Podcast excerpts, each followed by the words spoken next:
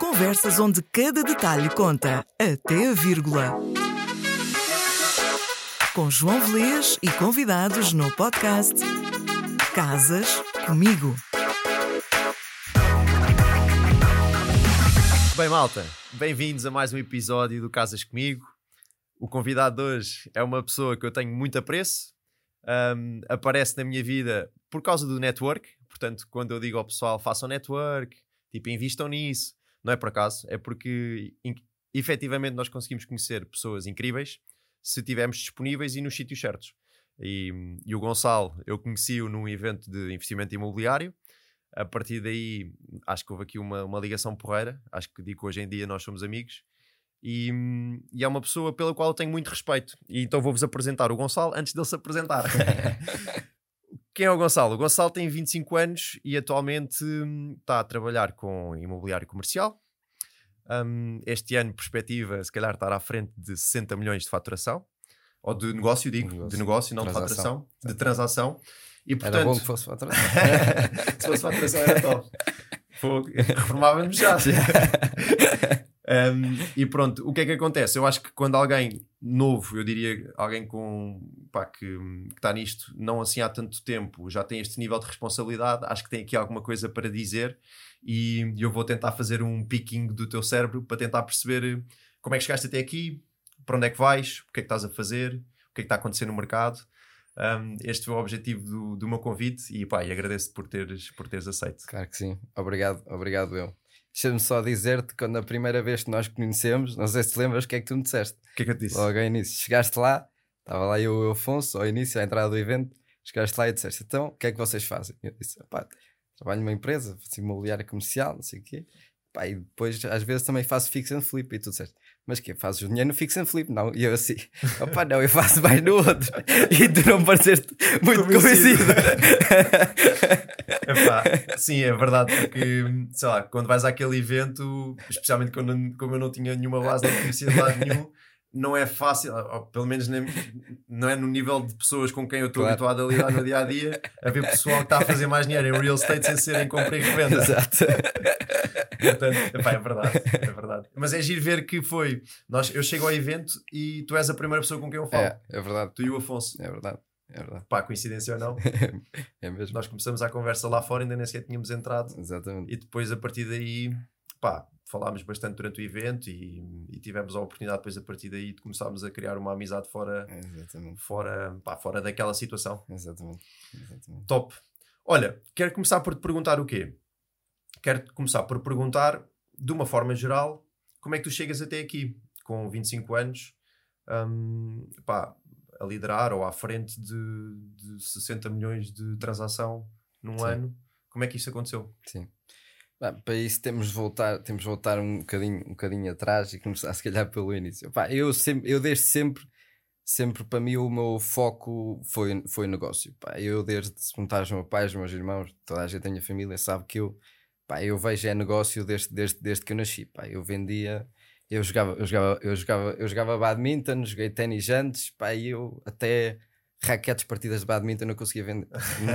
eu comprava raquetes, revendia Pá, o, pessoal que, o pessoal que gostava de mim e então pá, comprava raquetes que vendia, sacos de badminton, vendia, vendia, tudo. E portanto, isso sempre teve a negociação em si. Eu vim depois a perceber, pá, depois vais fazendo coisas, vais percebendo o que é que tu és bom, o que é que tu não és bom e o que é que, qual é que é o teu forte mesmo. E eu percebi que para mim o meu forte era mesmo a questão da, da negociação e a negociação na parte do investimento. Ou seja, a negociação aliada ao investimento era algo que eu sabia, que eu agora percebo que é o meu foco e, e, e, que, sei, e, que, sei, e, que, sei, e que sei fazer bem. Quero-te perguntar, sentiste que hum, foste influenciado de certa forma pelo teu ambiente?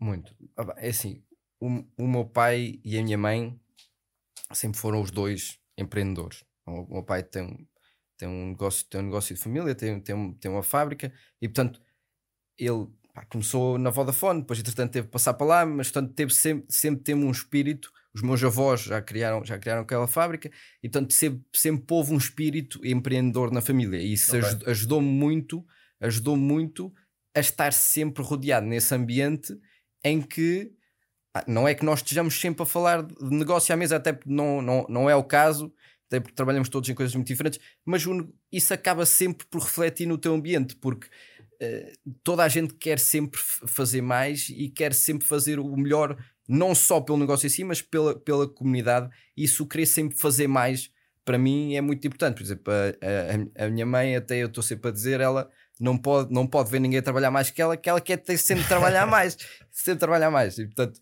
eu herdei umas coisas boas do meu pai, outras coisas boas da minha mãe, e essa foi, foi uma coisa delas que eu também não consigo ver ninguém trabalhar mais que eu, que eu quero, que eu quero trabalhar, que eu quero trabalhar mais também. E portanto, isso sem dúvida que influenciou muito a minha o carreira e o, meu querer, e o meu querer fazer mais, até porque, por exemplo, eu fui, fui, fui para a faculdade, ainda não tinha ainda não tinha acabado a faculdade, pá, já tinha criado montes de negócios, nem que fosse aqueles dropshipping de, de, de comprar e vender é. coisas, comprar e vender coisas. Pá, AliExpress. Exatamente, exatamente. Pá, eu no terceiro ano da faculdade já devia ter criado aí uns 4 ou 5 sites de dropshipping, alguns bons, outros maus, mas, ou seja, eu queria, corria-me no sangue querer fazer, querer, fazer, querer fazer negócio.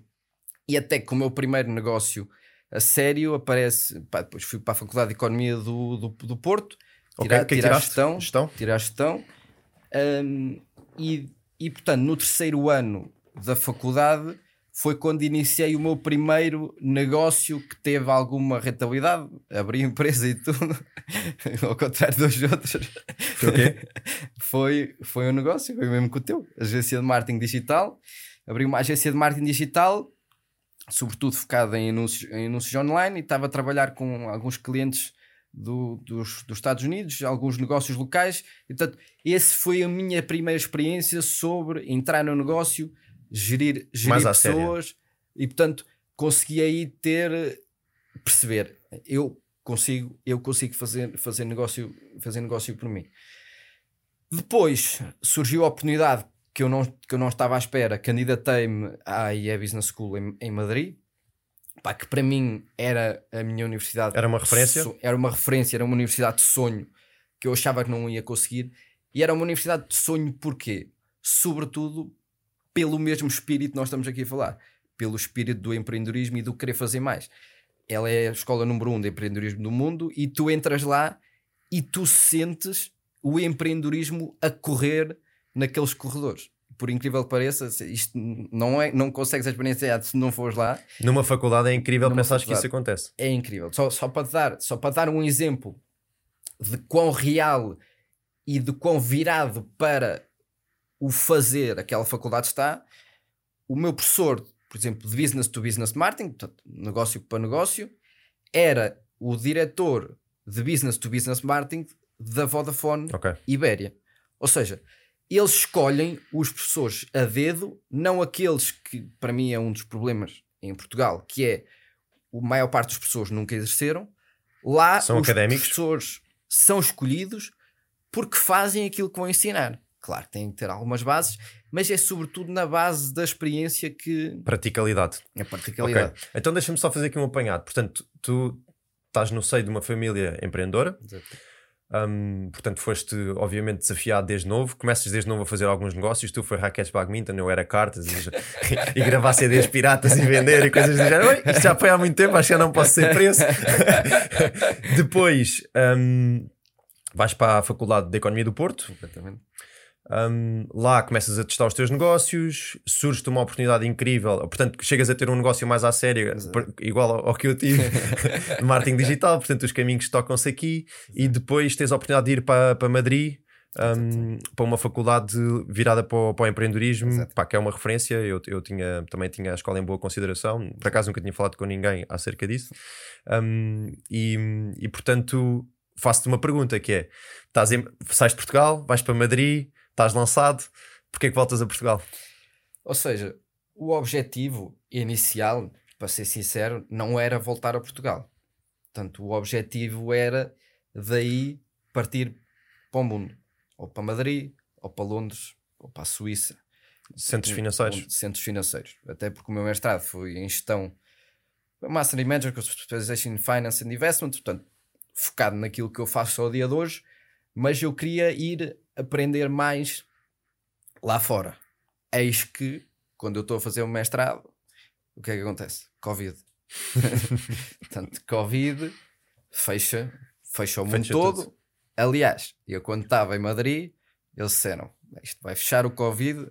A minha mãe, eles, eu vou dizer isto, mas pronto, a minha mãe até me deu uma máscara e eu, armado em esperto, em vez de meter a máscara na, bo- na boca, achava que aquilo não era nada, fui a dormir no autocarro e meti foi a máscara nos olhos para ir a dormir no autocarro. Não acreditaste? Não acreditei nadinha. Conclusão, vim embora, vim embora e, pá, e deixei tudo, até, pá, deixei tudo, casa, tá de casa, como se eu fosse voltar para lá daqui a duas semanas. Conclusão, não voltei daqui a duas semanas, saí de lá, acho que não me lembro bem, acho que foi 17 de março, só voltei lá depois. Ah, Para os exames, se calhar, não. não, os exames inclusive foram online. Portanto, só voltei lá em julho. Portanto, estamos a falar que a minha experiência foi cortada quase, A meio. quase a meio. Pronto, e mesmo assim, pá, foi uma das melhores experiências que eu, já, que, eu já tive, que eu já tive na minha vida. Mas o que acontece é que, portanto, e durante o Covid, as empresas fecharam os recrutamentos todos. Pronto.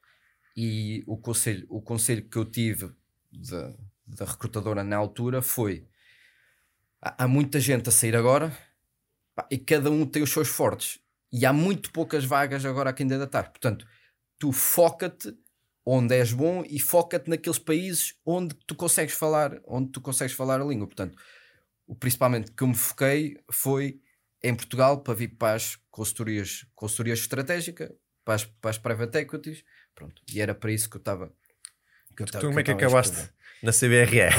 na, na CBRE é uma história engraçada porque, para ser honesto, eu também não conhecia bem a CBRE. Ok. Eis que um dia estou eu a fazer entrevistas e recebo uma mensagem no LinkedIn do Francisco Horta e Costa, que é o diretor-geral da CBRE cá em Portugal, em que manda uma mensagem com uma vaga que eles tinham aberta para consultor de capital markets hum, a perguntar se eu não queria candidatar.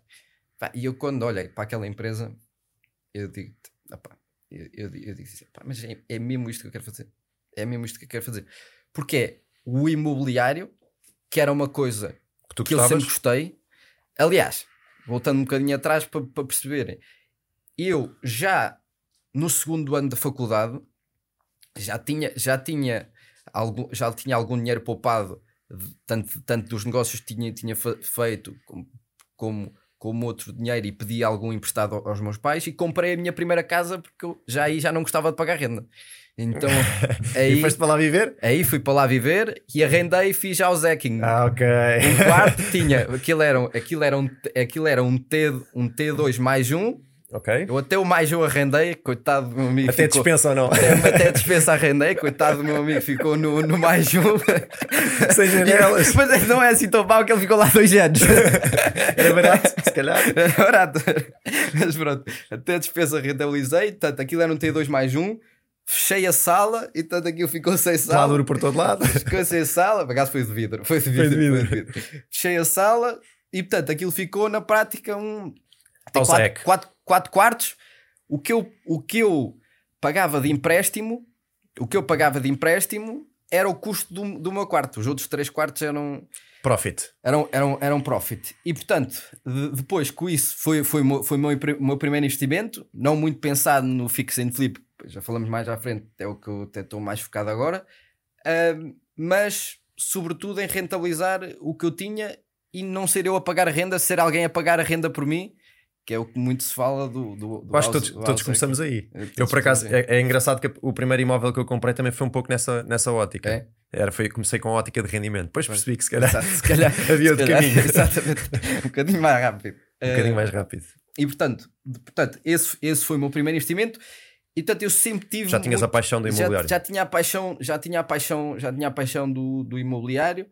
Hum, a- a- até porque depois, durante, durante esse, esse percurso, a minha, o, o, o, o pai da minha ex-namorada na altura foi um dos ex-maiores promotores imobiliários do Porto. Ok. E portanto, como eu estava eu estava com no ele? Porto, convivia com ele todos os dias.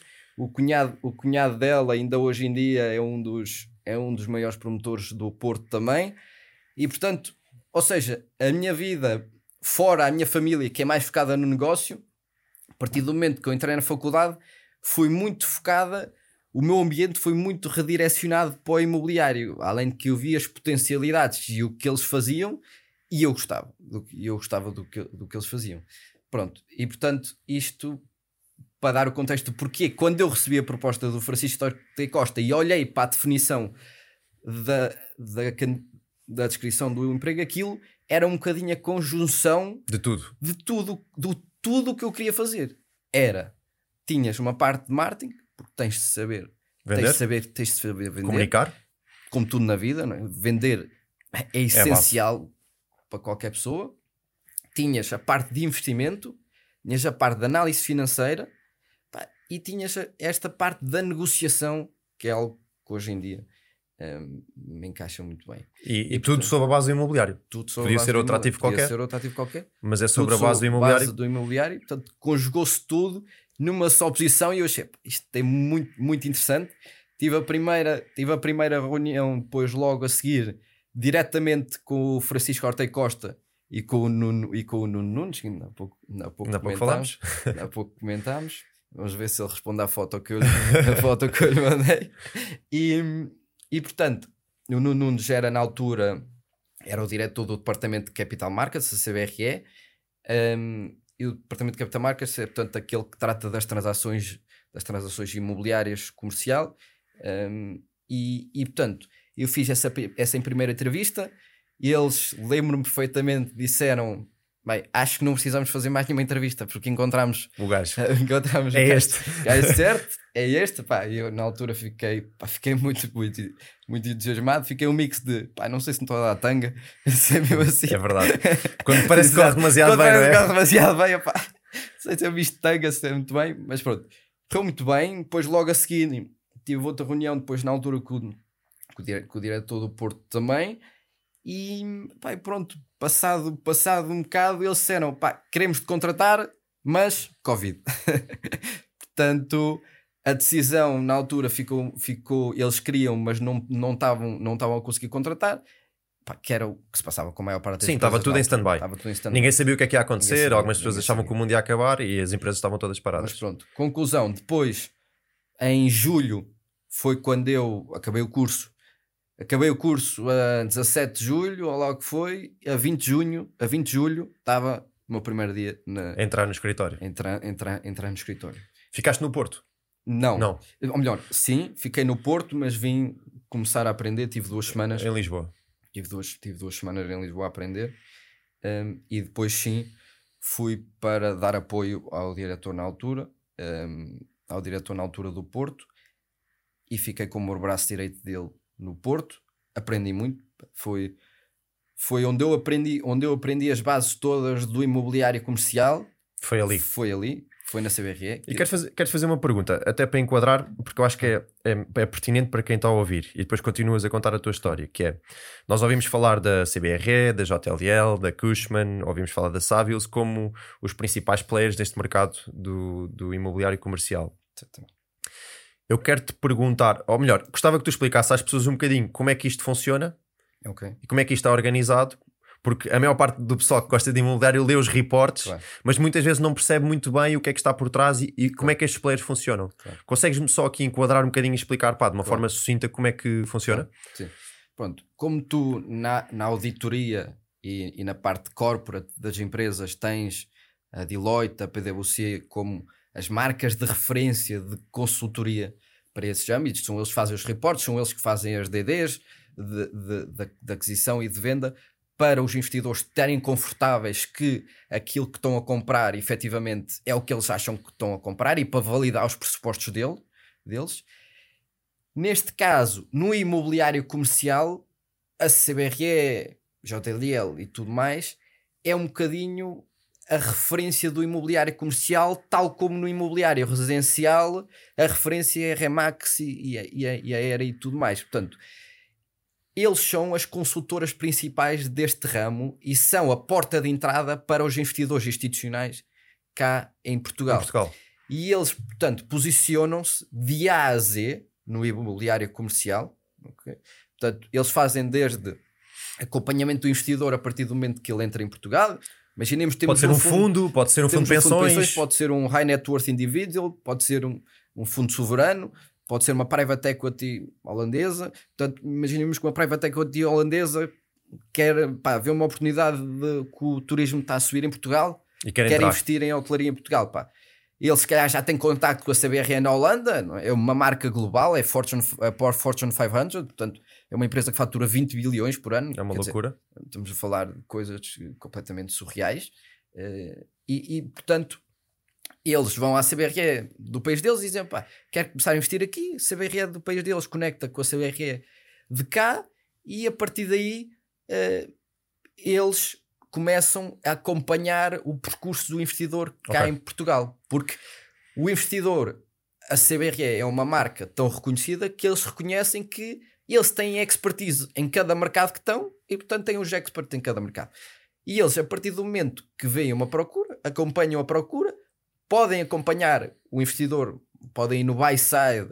Isto vou explicando, se calhar, à medida Sim, que vou dizer. o buy side, No- do lado de quem está a side, comprar. eles exatamente, acompanham do lado de quem está a comprar, fazem a DD comercial, portanto, a due, A due diligence, a due diligence comercial. Que é basicamente ver se está tudo ok com a documentação, com os contratos. Não, isso é mais a parte legal. A parte legal e mais a parte tax, que é até mais feita por depois advogados e depois a parte fiscal e tax, lá está, vem a Deloitte, imagina que estás a comprar um ativo que está dentro de uma empresa. ok. Então aí vem a Deloitte com o relatório deles certificar que a parte fiscal, a parte Está tax, tudo em está conformidade, tudo em conformidade, que não há imparidades que depois vão aparecer no futuro, pá, que não há tax liabilities, não, não há nada, não há nada, não há nada Ok. disso. E portanto, a parte da CBR foca-se mais na parte do negócio imobiliário. Business plan. Ou seja, eles validam os pressupostos imobiliários, pá, seja o preço por metro quadrado, seja a yield de saída, seja um, se for um ativo comercial, seja pá, se for um caso de hotelaria, o ADR, que é Average Daily, daily Night, de- daí a, a taxa de ocupação, Valores por noite, exato, valores por noite, número de noites por ano, para, é- para a malta que, exata- está, que não está exatamente, dentro dos termos, ok? Exatamente, exatamente. Se é preciso investir, investir alguma coisa em CAPEX, portanto, Ok.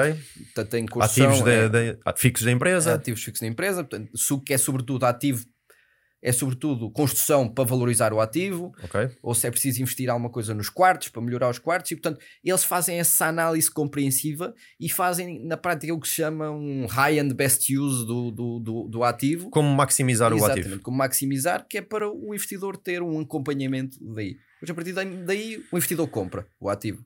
E se calhar, pá, se calhar compra um, um edifício de escritório. Vamos. Sim, ok. A CBRE tem um departamento de gestão de Property management. property management que faz a gestão, que faz a gestão do edifício. E para, que, e para que é que eles fazem isto? Que é para o investidor não cair cá de paraquedas em Portugal. Ele quando cai cá tem um acompanhamento. Amparado. Tem um acompanhamento do, do, do, início, do início ao fim. Pronto. E, e portanto, essas empresas focam-se mesmo na parte do imobiliário comercial só.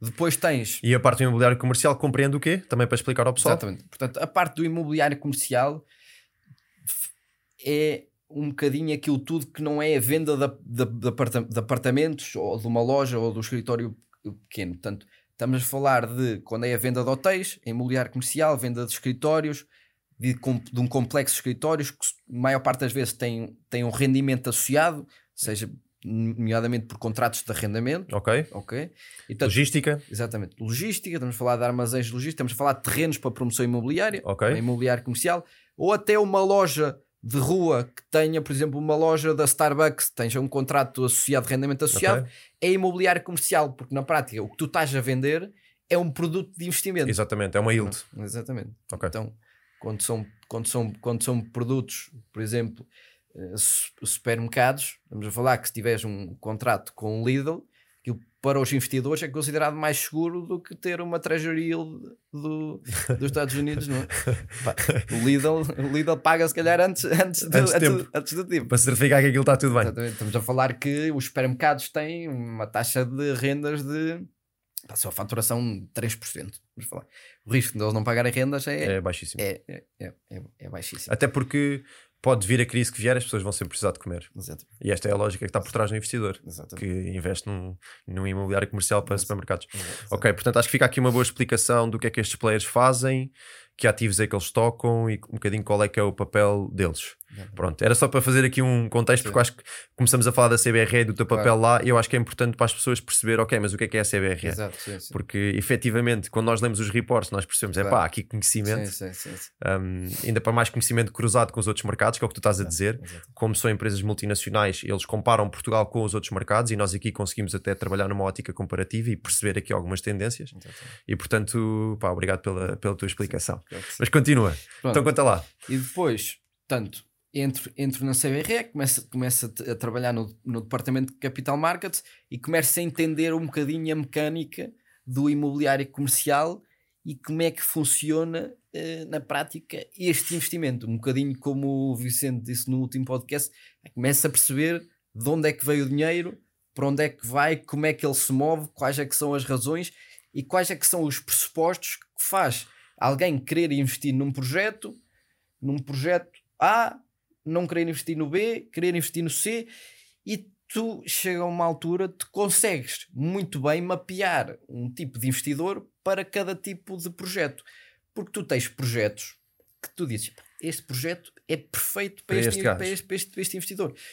E tu, como o Vicente, estava a dizer, como o Vicente disse, "Pá, se tu perceberes de onde vem o dinheiro e perceberes como é que o dinheiro é, é, é feito e se move, não é? tu consegues identificar as oportunidades corretas para cada tipo de gestor de dinheiro.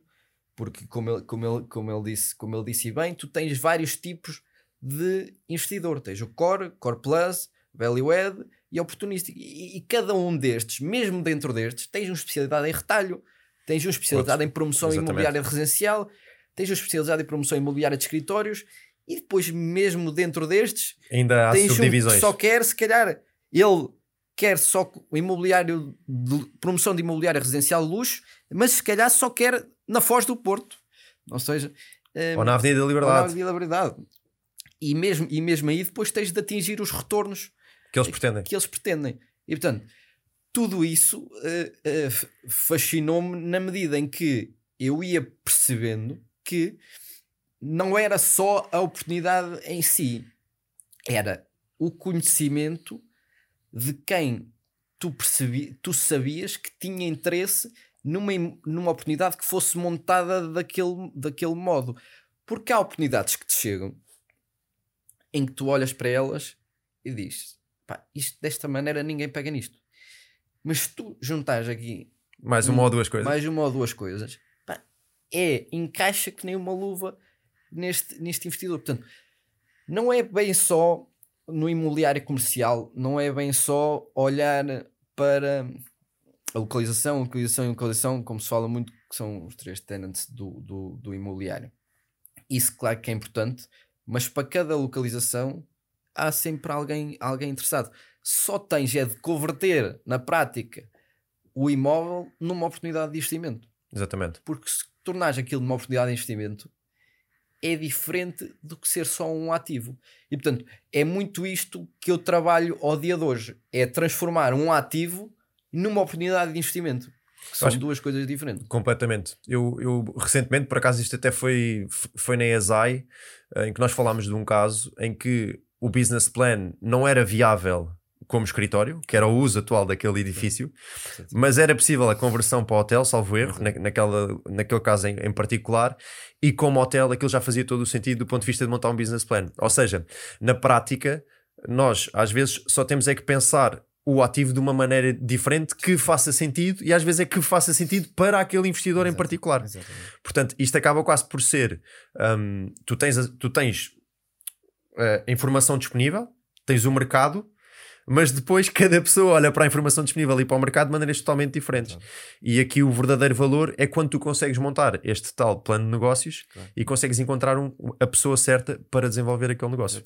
Portanto, eu acho fascinante, e eu, eu, eu, eu tinha dito isto ao Vicente e digo-te a ti, eu acho fascinante quando tu consegues eh, realmente entrar pela via profissional, Exato. logo por esta área que é a minha paixão também, Sim, que é a sim, tua, sim, exatamente. que é tu começas logo com uma vantagem gigante porque tu vais aprender muito a trabalhar com as outras pessoas, depois obviamente também usas esse conhecimento para as coisas que tu vais fazendo a título pessoal, Exatamente. Epá, mas vive-se e respira-se o real estate desde o início da Sim. carreira. Pá, e isso é, é, é brutal. Exatamente. Desde o início da carreira e do início ao final do dia. Yeah. E às vezes até durante a noite. Durante a noite. que o telefone toca. exatamente, exatamente. ok. Então, olha, pronto. CBRE, passaste por todo este processo e depois tu acabas por sair para assumir mais responsabilidade Exatamente. na Golden Real Estate, que Exatamente. atualmente estás como Associate Director, Exatamente. certo? Porquê é que dás esse passo? E, hum, ou seja, qual é que foi a lógica por trás de- desta mudança? Um, de saís de um big player com esta reputação para um, para um player mais pequeno, mas que obviamente tem, tem também as suas vantagens, porque senão não o tinhas feito. Claro. E, hum, e o que é que estás a fazer atualmente? Exatamente. Ou seja, a razão de eu mudar foi a convite de uma pessoa que na altura estava na CBRE eh, e, e que, eu, que, eu gostava, que eu gostava muito de trabalhar e, e- e tinha, e, tinha, e tinha respeito. E ele juntou-se a este projeto da Golden Real Estate porque, para dar um contexto, o grupo Golden eh, nasceu no, no Porto há cerca de 20 anos atrás e é um dos, melhor, um dos maiores gestores de ativos financeiros. Portanto, a parte financeira, mercados. Portanto, eles fazem gestão de fortunas para vários eh, e, e diversos eh, pronto, investidores privados. Investidores privados investidores Mercados privados, financeiros, basicamente. Mercados Ok. financeiros. Pronto, e a Golden Real Estate foi criada para apoiar esses investidores na estruturação de operações de investimento imobiliário também. Isto porque estes players, para quem não sabe, o que é que acontece? Quando nós chegamos a um determinado nível de património, passa a não fazer sentido ter os ovos todos no mesmo sítio. Um, e como o imobiliário tem um comportamento diferente da bolsa, estes players, obviamente, começam a precisar de apoio também para fazer os seus investimentos imobiliários. Claramente. Em que, obviamente, podem ser em, em fundos, podem ser, Pode ser em REITs. REITs, podem ser em mil e uma coisas, mas uma das outras formas é comprar mesmo É, ativo- o cimento, o físico. tijolo e- Exato. ou o terreno que está Exato. ali e que eles sabem que está ali. Exatamente, exatamente. E, portanto, a Golden Real Estate foi criada para, para isso mesmo.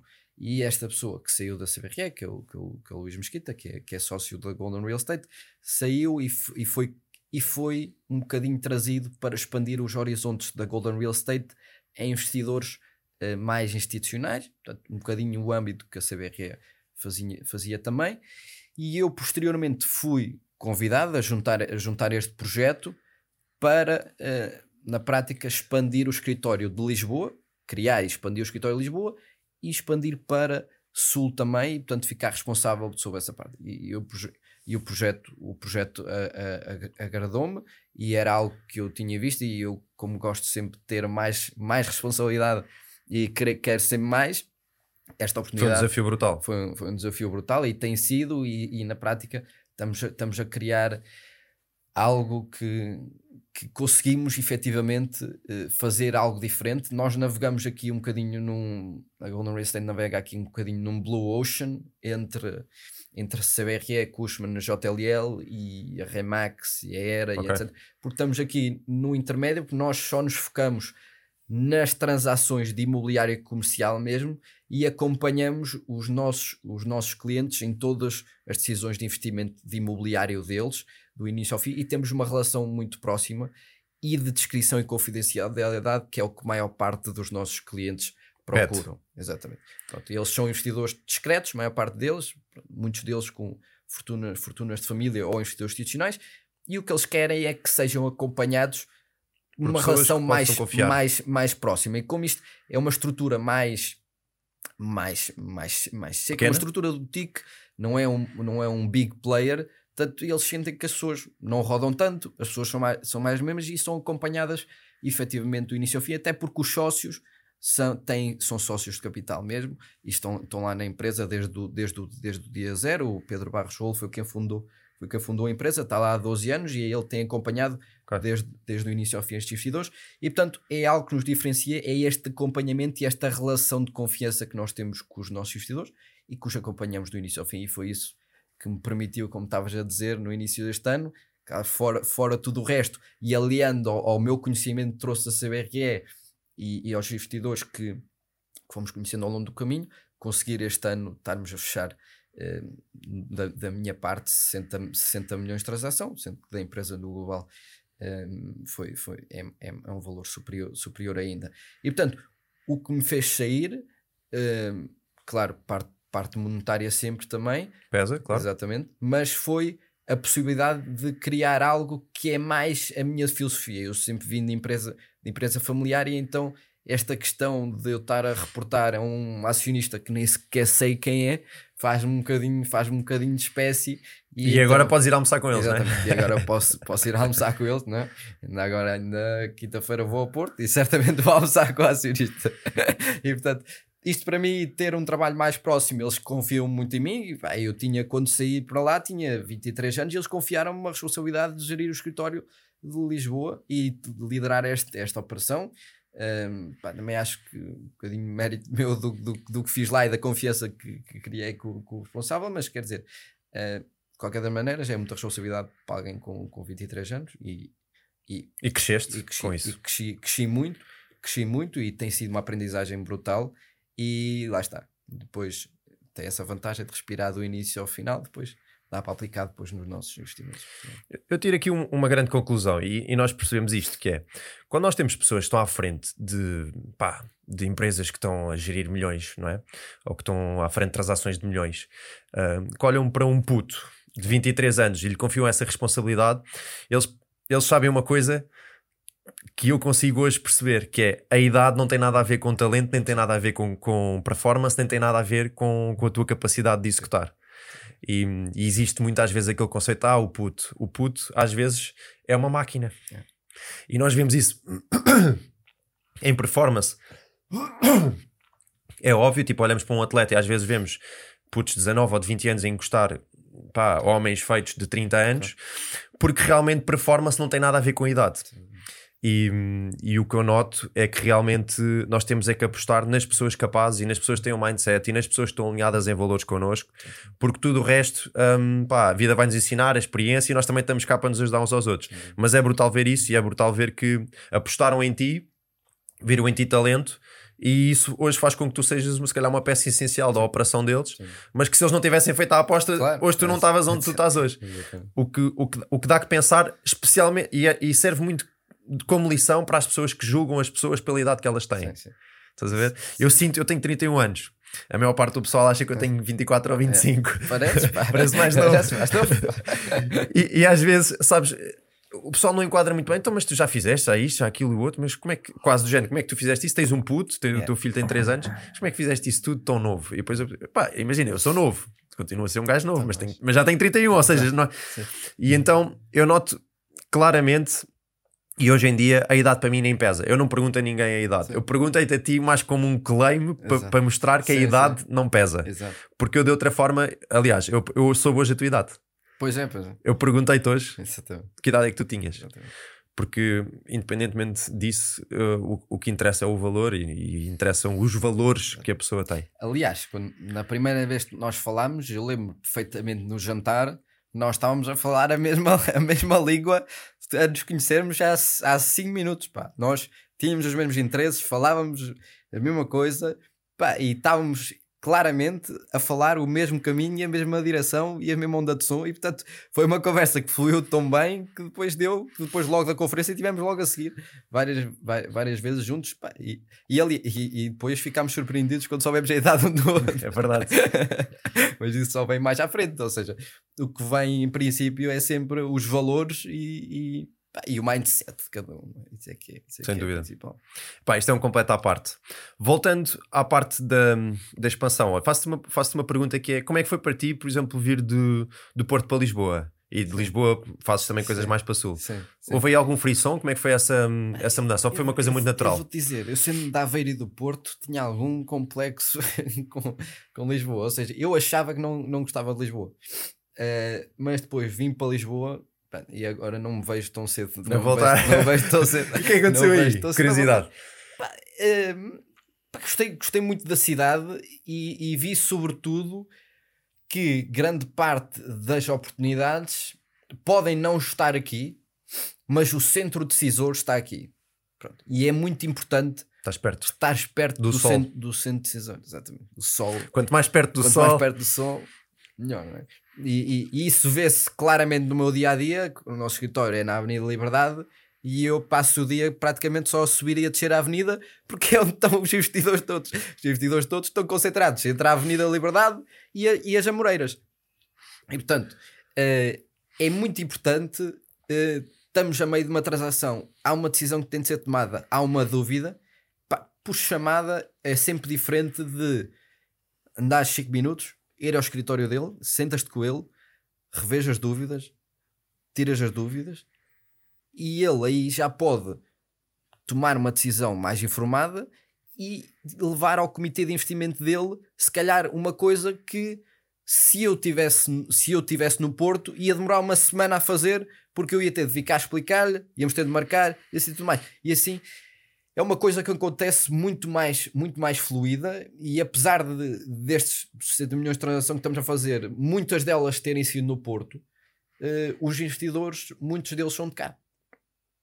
Porque as setes estão, as setes estão cá. E, e, e, e, isso, para mim, foi claro que eu tinha, que eu tinha de destacar Estar aqui. para aproveitar, para, para capitalizar nesse facto. Vou, vou muitas vezes ao, ao, Porto ainda e há muitos investidores no Porto e, inclusive, muitos dos investidores privados Estão são lá. do Porto. A fortuna, toda a gente sabe, a maior parte Porto, das fortunas sim. estão no Porto. A indústria norte, está no o Porto. Está, está o Norte é, é, onde está a maior parte dos investidores mas muito do, dos, dos da decisão, não é? da decisão e dos investimentos que nós trabalhamos acabam mais cedo ou mais tarde em fundos e os fundos estão sempre cá e esses têm dinheiro recorrente para gastar os investidores privados também mas estamos a falar daqueles que movem Sim. bilhões Sim, é? quando passam a barreira Exatamente. dos milhões, não é? Exatamente. Esses, esses estão cá e portanto foi uma decisão que eu fiz e ainda bem que fiz, tem, tem, tem, tem corrido muito bem e, e temos, temos estado a expandir, temos, temos, e, e essa decisão acabou por se tornar uh, certa, até porque depois, na questão do networking, que foi logo que tu começaste, não é? É muito diferente também de estar lá. As conferências, a maior parte são todas cá. Os, os almoços, os pequenos almoços, até da, da, da, da PPI, que devo vou lá agora daqui a duas semanas. Os, almoços, os pequenos aqui. almoços são sempre aqui e é onde se reúnem os grandes partes dos, dos, dos investidores. As sedes das consultoras, da CBRE, está tudo cá. Está tudo aqui. Se quiseres reunir com eles, vir cá. E portanto, acaba por ser difícil quereres ter um contacto próximo e de uma relação próxima com os investidores e não estás cá. Ok. Percebo-te. E além disso, Lisboa é incrível. Disso, Lisboa é incrível. Lisboa é muito bom. Eu acho que é, aquilo, eu, aquilo que tu estavas a dizer acaba por ser um pouco, sei lá, é aquela. Também acho que depois vem um bocado da maturidade mas, e de, de, viver a vida, mas, não é? Mas sabes que eu sou do Porto, não é? Acho que quando vem do Porto para cá diz que a coisa preferida de Lisboa é a placa quando vês retrovisor a dizer Lisboa, não é? Exato. não é fácil contrariar isto. Existe aqui, eu acredito que nós ganhamos muito mais como país, uma vez que somos ainda para mais tão pequenos, não é? Estamos todos a, a navegar na mesma direção e eu acho que as estratégias têm que ser muito mais pensadas como a nível nacional. Um, e eu acho que, pronto, pergunto, fiz daquelas perguntas, foi um bocado para picar e para ver o que é que tu dizias, que eu já sei que existe sempre. E eu acho que o free, é incrível porque eu acho que o maior frição até é do norte para o sul do que do sul para o norte, de certa forma. Não sei se, se concordas ou não, mas pronto, não vamos por aí. não, não vamos por aí. Não vamos por aí. Queria te perguntar, olha, daquilo que tu estavas a dizer, há um ponto que eu noto e que tu disseste e que acontece ao nível de, destes investidores mais institucionais, mas que eu noto que é igualzinho quando eu estou, por exemplo, no retalho, no retalho ou a tentar comprar um, um apartamento ou qualquer coisa que é, um, ou lidar com um consultor, que é a confiança. É a confiança. Tu tocaste aqui num ponto da confiança e a proximidade. Uhum. E hum, eu tenho uma parte relevante do meu trabalho hoje em dia que é basicamente criar confiança e estar com pessoas basicamente é dar-me a conhecer, não é? Porque se eu, se eu tiver os valores certos e tiver a visão certa, se eu me der a conhecer, se eu tiver com as pessoas, gera confiança. Claro. Um, e eu noto que isso também para mim é importante. Claro. E, e, é engraçado ver como é que nos diferentes níveis do investimento imobiliário a confiança e, tu, e, as, e estares a lidar com pessoas confiáveis um, acaba quase por ser a base. Claro. Porque se isso não existir.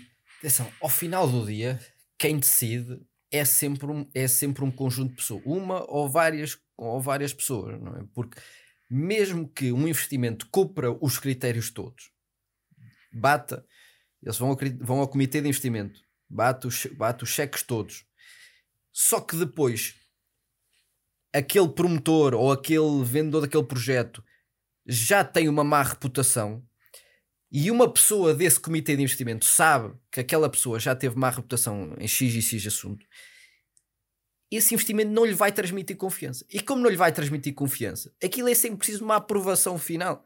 Se a pessoa não sentir confiança no investimento que está a aprovar, não vai aprovar. E portanto, Faz por outro. fez para outro. O que mais, o que mais já são oportunidades. É, é preciso é saber fazer o sourcing, fazer o filtro e saber trabalhá-las.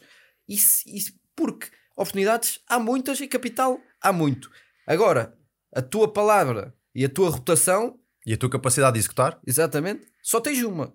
Porque se não perderes essa, muito dificilmente a, vo a voltas a encontrar. E por isso é que pá, sempre fui transmitido, a tua palavra é a tua bond, e portanto o que eu digo tem, tem de ser feito. E muita gente, pá, e tu estás no mercado de retalho bem, sabes que no mercado imobiliário há sempre um artista ou dois. No mercado imobiliário comercial, a diferença não é assim tão grande. Também a há. diferença é que os investidores, normalmente os compradores, são mais sofisticados e apanham os, os artistas à cabeça. mas há artistas na mesma. Há artistas com pouco dinheiro, mas há artistas com muito dinheiro também e que têm ativos, se calhar herdaram no centro de Lisboa e, e que tentam fazer artimanhas para, para conseguir levar à, à frente o que, eles, o que eles querem. E se calhar eles fazem isso uma vez, mas já não fazem duas. E, portanto, O mercado Não. também é pequeno, toda a gente mercado conhece é toda a gente. Toda, toda a gente, toda a gente, toda a, toda a gente conhece, não é? E portanto, o, o que nós tentamos transmitir aqui e o que tu tens feito e o que nós fazemos é um bocadinho, dif- um bocadinho diferente, mas vai tudo dar um bocadinho ao mesmo, que é construir a tua reputação naquilo em que o teu negócio em que precisas de levar. No nosso caso, é confidencialidade, descrição Descrição. e capacidade de execução. Exatamente. São os três. os Entregar três principais. o business plan, basicamente. Ex- exa- exa- exatamente.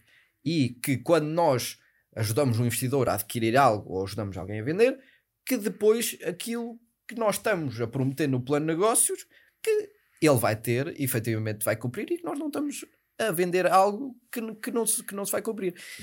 E, e isso é muito importante porque senão depois eles compram uma vez, mas já não compram a segunda. E o nosso negócio é feito de relações Claro. e, e de, Não é um one-time shot, não é, um- é uma coisa é- que não é- está não cá é- para não é ficar. um time shot. E eu acho que isso se aplica tanto a, tanto a nós como a vocês no retalho, porque se calhar vocês têm, estão a fazer um, um, um- um fix em que se calhar é até um investidor que quer comprar para arrendamento, se calhar quer-vos comprar vários. Se calhar depois encontra uma fuga, uma fuga num, num já não compra o segundo. Se calhar pintaste lá uma coisinha e não meteste bem o gesso. Estou a perceber, claro. Não, é, é, concordo contigo. A confiança é mesmo a base de tudo. E, e é o que tu dizes, eu acho que a visão de curto prazo versus visão de longo prazo, se tu neste mercado não tiveres visão de longo prazo e tiveres a trocar hum, ganhos no presente por ganhos futuros, numa perspectiva de que se não tiveres a ver mais à frente, as pessoas veem logo isso. E isso é uma quebra de confiança. Porque é o que estás a dizer, depois tomas esse tipo de decisões erradas. Poupas aqui, poupas ali, fazes isto mal ou recorres a um gajo em, em que tu próprio também não confias e depois aquilo corre mal e no final do dia a responsabilidade é tua. Obviamente que tem a ver com escala, mas a lógica por trás é exatamente a mesma. Claro. Então, e conta-me uma coisa: o que é que estás mesmo a fazer atualmente na, na Golden? O que é que é o teu dia a dia? Que tipo de coisas é que tu estás a olhar? Que tipo de projetos é que te aparece com mais frequência? Sim. É assim, são coisas diferentes. Projetos me aparecem com mais coisas e o que eu mais faço é, coisas, diferente. é coisas diferentes. A ver aquela regra do 80-20 Aplica-se. aqui aplica- aplica-se muito, porque 80% que me aparece pá, não é nada do que eu quero, nem é nada do que eu quero fazer. Pá, e 20% dos, dos meus clientes e dos meus projetos é que trazem, neste caso, pá, aí 90%, sim, se calhar até 90%. do, do ganho. E portanto, os projetos que mais me aparece são sobretudo projetos para promoção imobiliária. Ok? Há, muitos, há muitos promotores ou promotores que na prática são promotores de aprovar projetos. Não são promotores de construir e desenvolver e de fazer um empreendimento. Portanto, o que mais me aparece é alguém que tem um terreno, aprovou um projeto e agora acha que tem um diamante nas mãos e quer vender aquilo a um preço exorbitante. Isso é o que mais, é o, é o que mais me aparece. E, portanto, um dos meus trabalhos principais, que é algo que eu, que, pá, que eu defendo há muito tempo, que, por exemplo, os consultores imobiliários também, há alguns que fazem bem e outros que não, e por isso pá, temos muitas coisas no mercado que estão overpriced também, porque pá, não é feito esse acompanhamento. Muitas vezes o vendedor não deixa e o consultor publica na mesma, que é um bocadinho educar o dono do terreno, Quem, tá, quem quer vender, quem quer vender, que aquilo não é viável. àquele preço. Àquele preço. Eh, e, e, sobretudo isso faz, faz como pá, fazer um, um discount cash flow, um plano de negócios e mostrar pá, por A mais B, isto com os retornos que os investidores querem, o tempo que isto demora a aprovar, o tempo que demora a vender. a Agora com a inflação, com isto, com aquilo, com a taxa de juros. Pá, não, não, não funciona, senão pá, o, o- o dinheiro vai todo para ti e o promotor não tem, não tem nenhum. E portanto, isso é o, é o, que, mais me, é o, é o que mais me aparece e, e, portanto, pá, tenho de filtrar os projetos que efetivamente são bons. E já, já agora, só para só para a malta perceber, a lógica do discounted cash flow é basicamente o cash flow é, é, é cash gerado. Exatamente. E, o, e, o, e o, o que esta malta, como tu, faz é pegam no projeto que tem uma determinada duração, que tem o ano 1, 2, 3 e 4, que em cada ano vai haver um determinado cash flow e esse cash flow é atualizado para o momento zero. Exato. Porquê? Porque no momento zero é quando tu vais tomar a decisão se tu compras ou não compras aquele ativo. Exato. Portanto, isto para quem está lá em casa que não é ligado a finanças, isto é um discounted cash flow, que é, é uma das métricas Exato. principais quando estás a olhar para o, para o business plan. Sem dúvida. Ah, Tens vários tipos de investidores. Há vários tipos de investidores. Uns olham mais para o múltiplo no capital, ou seja, ah, se metes eh, 10 milhões vais tirar 20. Ok. Tens o múltiplo, tens o múltiplo Em X dois, tempo, Em X, em X tempo. Outros chutam para, o- para, o disca- para o discount cash flow levered, levered que é depois, que é depois do alavancado dividend, com banco alavancado, ou não alavancado. ou, ou não, ou não alavancado, e depois tens outros que olham só para a margem bruta, uma porcentagem, se quer- querem 15, 20, 20, 25, pronto. E portanto também tens vários tipos, eles não olham só para uma métrica, Ok. e portanto dependendo do investidor, também tens, também tens, critérios, também tens critérios diferentes. Um, e dependendo do tipo, do tipo de projeto também. Uh, mas pronto, Notas aí a diferença, por exemplo, entre os institucionais e um high net worth individual? Sim. Eles olham para coisas diferentes. olha, uma coisa diferente. O que é que um, um, que é que um olha e o que é que o outro um olha? institu- um institucional olha sobretudo para o discount cash flow. ok? E portanto, desde que o plano de negócio esteja pá, bem montado, Bons pressupostos. bons pressupostos, os pressupostos conseguem ser validados e aquilo é execuível dentro do, do business da normalidade. razoável, para eles o que interessa é o discount, o discount cash flow. É um privado, ele quer é multiplicar dinheiro. ele quer meter 100, de- tirar 300 ou 400 e é 2 para amanhã. Preferência. Estou a exagerar, como é óbvio, mas portanto, os privados focam sobretudo dependendo do privado. Há privados que querem multiplicar o capital. Portanto, esses querem comprar um ativo distressed opá, ou uma oportunidade muito boa, querem meter eh, um milhão de euros e tirar dois num ano ou, ou dois. Pá, depois tens, eh, tens indivíduos privados que querem é preservar o capital. E aí é Totalmente outra diferente. Não tem nada a ver. Eles querem é encontrar, se calhar, um continente que lhes dá 5 ou X%. 6% do ano, não é? Está a combater a E inflação a 20, e tal. A 20 anos, pá, é só não é pagar, eu inclino, pá, nunca mais sai dali. Ou então um ativo na baixa que está arrendado ao McDonald's, pá, nunca mais, nunca, nunca mais dali saem. Não é? E portanto, eles querem é sobretudo preservar o capital, escolhem localizações boas, preferem ter menos retorno E olham para a yield. e olham, olham para a yield e olham sobretudo também para o replacement value do, do, do, do ativo, não é? Portanto, porque é muito diferente teres um continente aqui, aqui perto de Vila, Vila, Vila, Franca, Vila Franca de Xira, estás aqui no meio, no meio do nada, numa zona em que se calhar não tens nem 5 mil pessoas a viver, ou tens um ativo no meio de Lisboa. É muito diferente. E portanto, eles aqui ia ser para um investidor completamente diferente e queria uma yield completamente maior. Sempre rico, risco e retorno, Claro, aquilo claro. que estamos, estamos, estamos, estamos habituados, não é? Interessante ver isso. Um, Interessante essa pergunta. É, ou melhor, é interessante, é engraçado, interessante a pergunta que eu Exato. coloquei. exato, exato. um autoelogio aqui. boa pergunta, boa pergunta, João. Palmadinhas nas costas. Mas por acaso esta, esta aqui não estava planeada, saiu, saiu agora. Boa. Não, mas e portanto, e depois, o que eu mais faço é efetivamente isto: há ativos de rendimento, há ativos em que se calhar o rendimento não é óbvio. Imagina um, um terreno que tem pá, uma capacidade construtiva para X, mas se calhar está bem localizado, se calhar dá para lá montar um Burger King.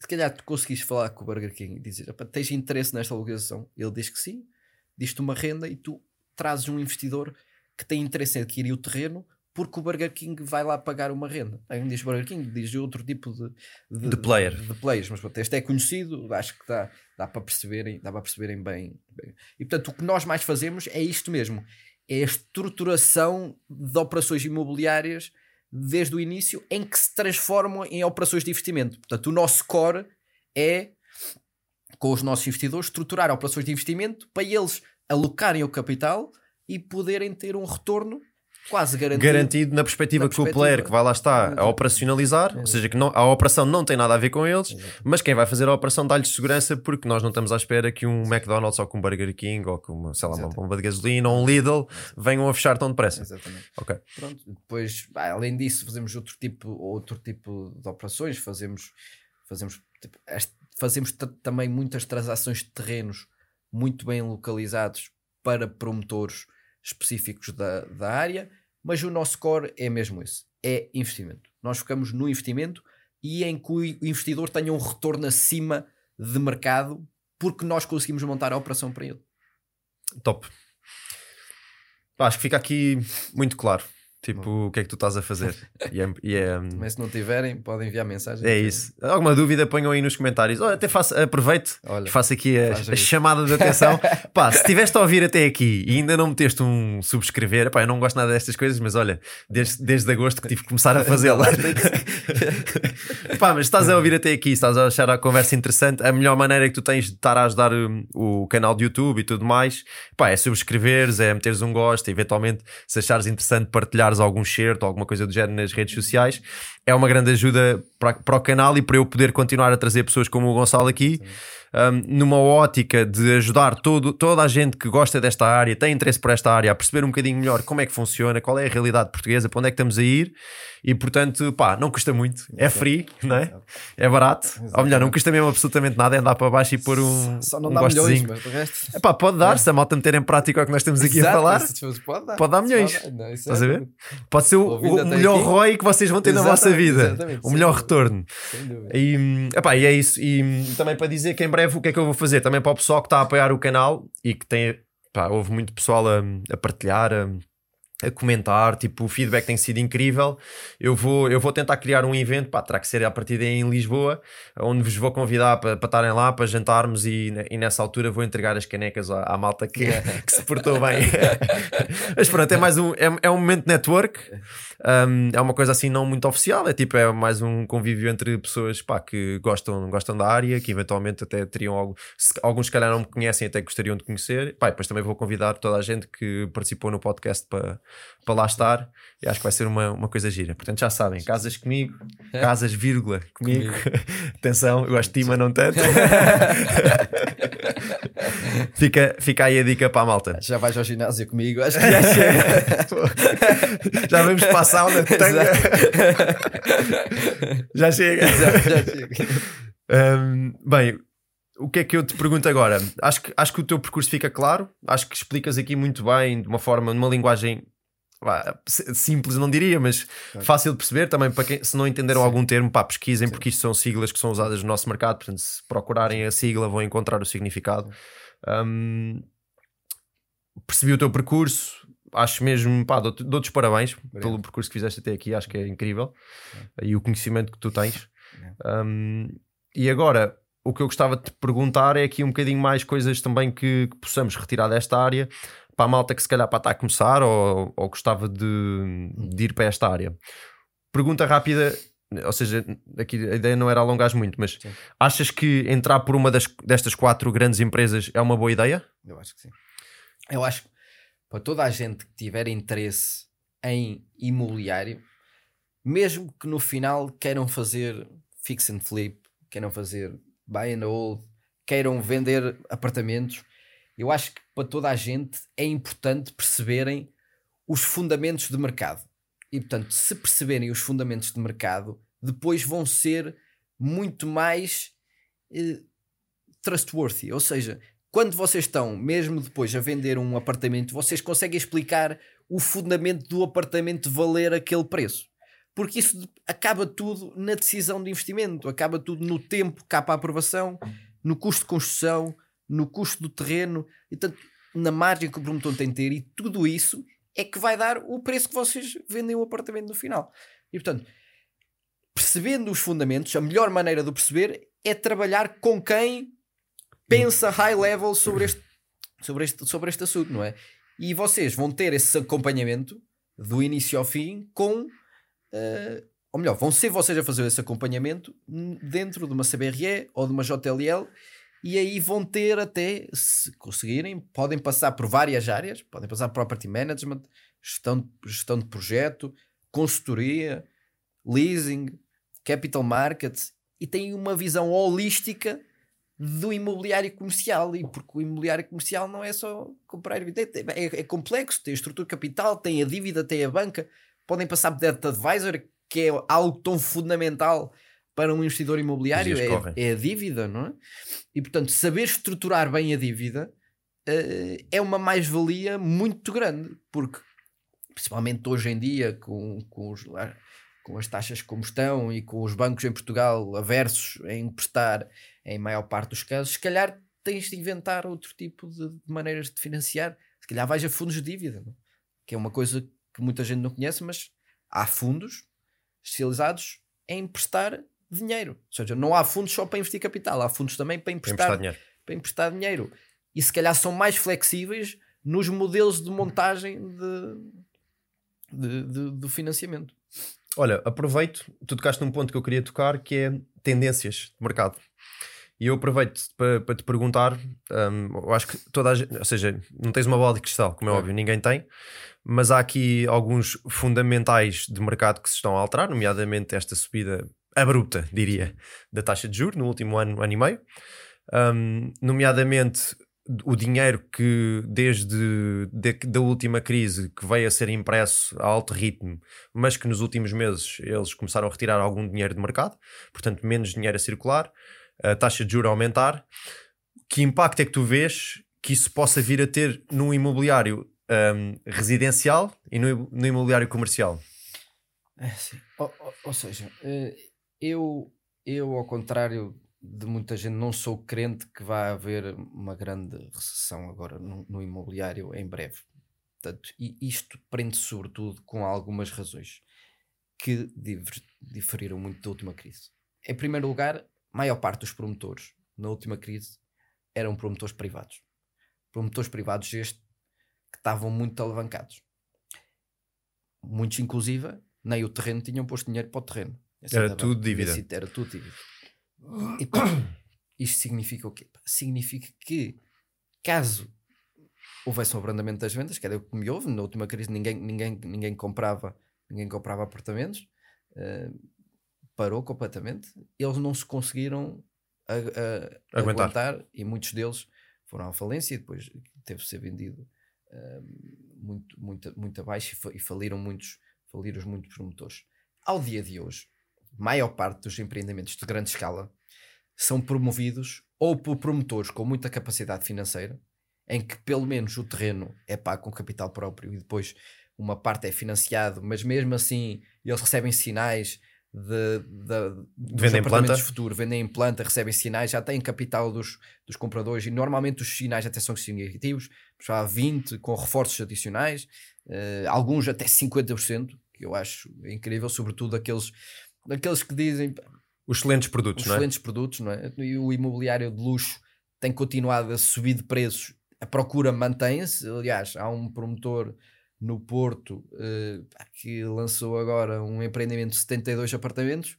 Eu posso dizer que em duas semanas 68 estão vendidos e está a vender o mais barato a mil euros acima do Prime de mercado, sendo que as Penthouse está a vender 4 mil euros acima do Prime de mercado. Meu Deus. Prime, zona Prime. Zona Prime da Boa Vista. Pronto. E, e, e portanto. Disseste isto... 68 em 72. 68 em 72. Meu Deus. Estamos a falar que eles estão. Faltam 4 apartamentos e, e, estão, estão com planos de pagamento agressivos. agressivos. Estamos a falar que só fica cerca de 50% para a escritura. E portanto, isto significa o quê? Há muita procura por este, por este tipo de, de, de produto e não há oferta. E portanto, este tipo de produto quem tem dinheiro para colocar 50% num empreendimento e só pede dívida 50%, que é mais ou, ou nem menos, pede. ou nem pede. Mas eles normalmente pedem 50%, 60%, 50%, 60% de dívida para este tipo de, de empreendimento. Quer dizer, pá, eles tinham de estar muito mal, o mercado tinha baixado 50% para isto, para isto ser, ser, ser, ser, ser muito mal e eles, te, e eles não quererem comprar o apartamento, não quererem comprar o apartamento final. E além que era preciso que depois o promotor não tivesse capacidade para acabar. Não é?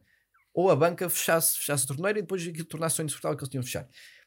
Além de que, não sendo privados capitalizados, maior parte dos empreendimentos agora tem backed, portanto o capital é de fundos de investimento. E os fundos de investimento têm capacidade para aguentar uma recessão. Se for preciso aguentar os apartamentos 2, 3 anos, já que é o preço para vender, Está tudo ok. eles aguentam. Portanto, a grande diferença é que hoje em dia a banca também está muito mais capitalizada, os financiamentos são muito melhor estruturados, é preciso muito mais capital dos promotores para entrar e, portanto, em resumo, há muito mais liquidez ao dia de hoje do que havia antes. E o produto que está a, está a vir para o mercado, produto novo, estamos a falar normalmente médio alto, Vamos falar, alto, médio alto.